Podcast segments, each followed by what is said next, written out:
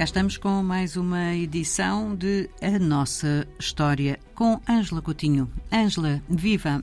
Até onde é que nos leva hoje? Olá, Ana Paula. Hoje vamos viajar até a África do Sul, 1919, a fundação do uh, sindicato negro mais conhecido na história do continente, uh, Industrial and Commercial Workers Union, que em 1926 já tinha uh, 60 mil membros. bom, o um movimento sindicalista, na realidade, arrancou no continente africano a partir da década de 1930. Nós já vimos que a África do Sul eh, tem uma história económica com características muito específicas, ligadas ao, à exploração das minas desde o século XIX, não é? Uh, e por conseguinte é a partir da década de 30 e sobretudo no pós-segunda guerra mundial uh, que se desenvolve muito o movimento sindical no continente uh, africano. E porquê que o movimento sindical foi tão importante na história de África? Na verdade, há uma ligação ao movimento independentista e uma ação concertada com os partidos políticos que, sobretudo no pós-Segunda Guerra Mundial, começaram a exigir a independência eh, dos territórios. E nós vamos ver como. Vamos a isso. Temos, eh, na verdade, logo a seguir a África do Sul, na Serra Leoa, em 1920, o African Railway Workers Union, e foi nos territórios britânicos que se começou a pensar em autorizar esta uh, atividade. Uh, na verdade, o colonizador britânico tinha na altura a preocupação de evitar motins populares que pudessem surgir a partir de greves uhum. não autorizadas e não controladas. Daí o interesse especial em autorizar a existência, a organização de sindicatos mas com uma regulamentação muito apertada e com uma forte vigilância. Eu posso dar um exemplo que nos pode parecer um pouco escandaloso.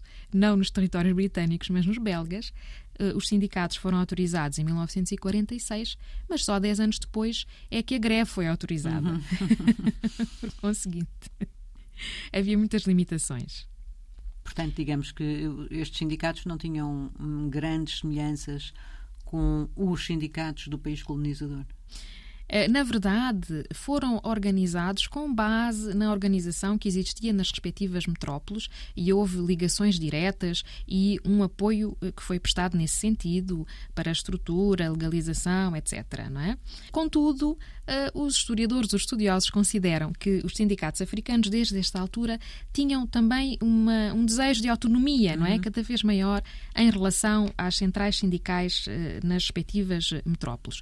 Também é bom lembrar que esta população que estava sindicalizada em África nestas décadas de 30, 40, uh, representava uh, uma percentagem muito, muito reduzida da população. Da população do não é? Porque vimos que normalmente um, eh, a, maior, a esmagadora maioria da população dedicava-se à exploração agrícola, por conseguinte, por exemplo, a classe operária representava 2% da população na chamada África Ocidental Francesa, que hoje engloba vários países uhum. uh, francófonos da África Ocidental.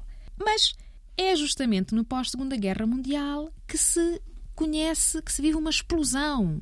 Posso dar aqui uh, o exemplo da Nigéria. 91 sindicatos em 1944, 435 sindicatos em 1962 cerca de 4.600 trabalhadores sindicalizados em 1940, 324 mil trabalhadores sindicalizados em 1962. Há, de facto, uma verdadeira explosão e posso também fazer referência às profissões. Eh, as profissões mais representadas eram justamente os mineiros, os estivadores, os trabalhadores ferroviários, os marinheiros, mas também os funcionários públicos. Bom, Regra geral, no continente houve quase sempre uma separação entre trabalhadores negros e brancos. Hum? Portanto, aqui esta discriminação também uh, marcada. E, regra geral, uh, estes trabalhadores reivindicavam o quê? Justamente uma igualdade de direitos em relação aos trabalhadores brancos ou metropolitanos, por um lado, e por outro lado, como é natural, uma melhoria uh, dos salários e das condições laborais. os sindicatos ganharam, como eu já disse, um enorme destaque quando surgiu um movimento nacionalista uhum. mais aberto, com a criação dos partidos, e, e, e constata-se que houve uma ação concertada, na verdade. Se não vejamos, surgiram uma série de greves, Ana Paula, uma série de greves.